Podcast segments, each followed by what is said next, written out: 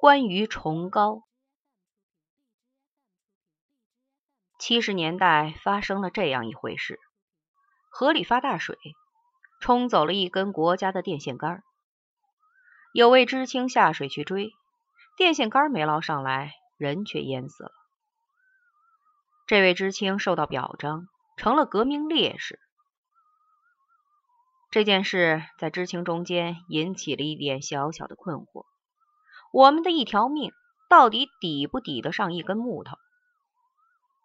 结果是困惑的人惨遭批判。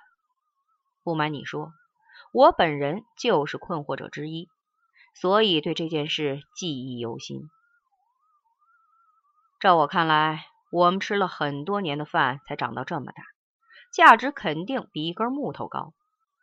拿我们去换木头是不值得，但人家告诉我说。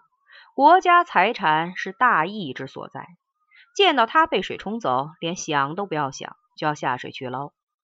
不要说是木头，就是根稻草也得跳下水。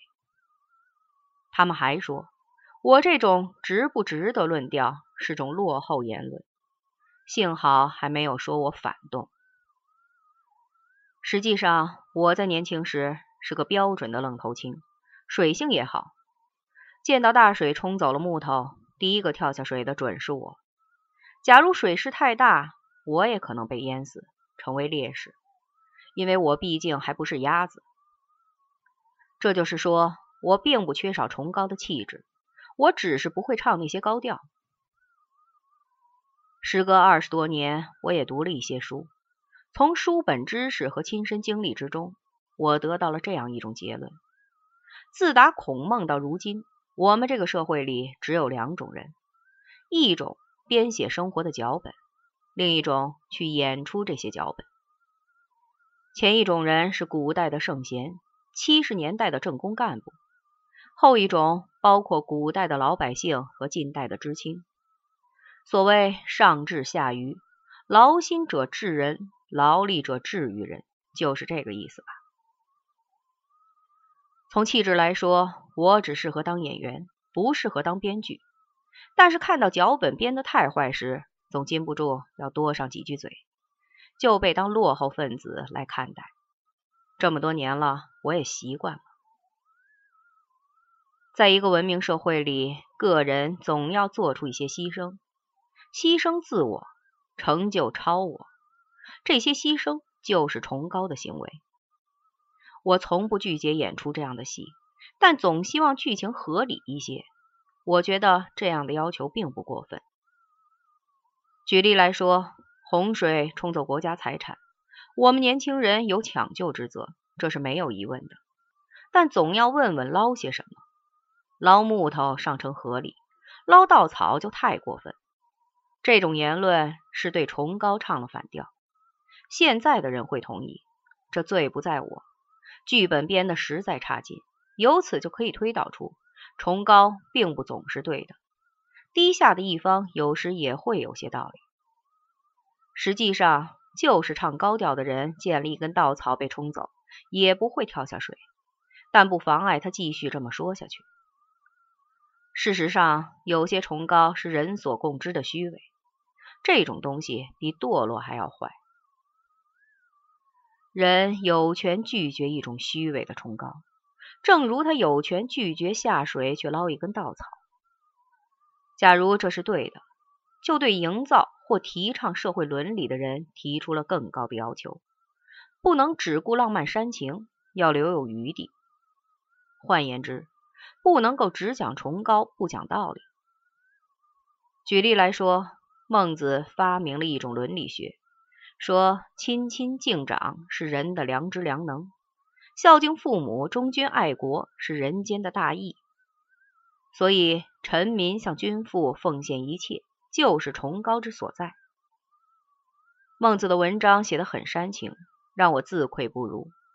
他老人家要是肯去作诗，就是中国的拜伦。只可惜不讲道理。臣民奉献了一切之后，靠什么活着？再比方说，在七十年代，人们说大公无私就是崇高之所在，为公前进一步死，强过了为私后退半步生。这是不讲道理的。我们都死了，谁来干活呢？在煽情的伦理流行之时，人所共知的虚伪无所不在。因为照那些高调去生活，不是累死就是饿死。高调加虚伪，才能构成一种可行的生活方式。从历史上我们知道，宋明理学是一种高调，理学越兴盛，人也越虚伪。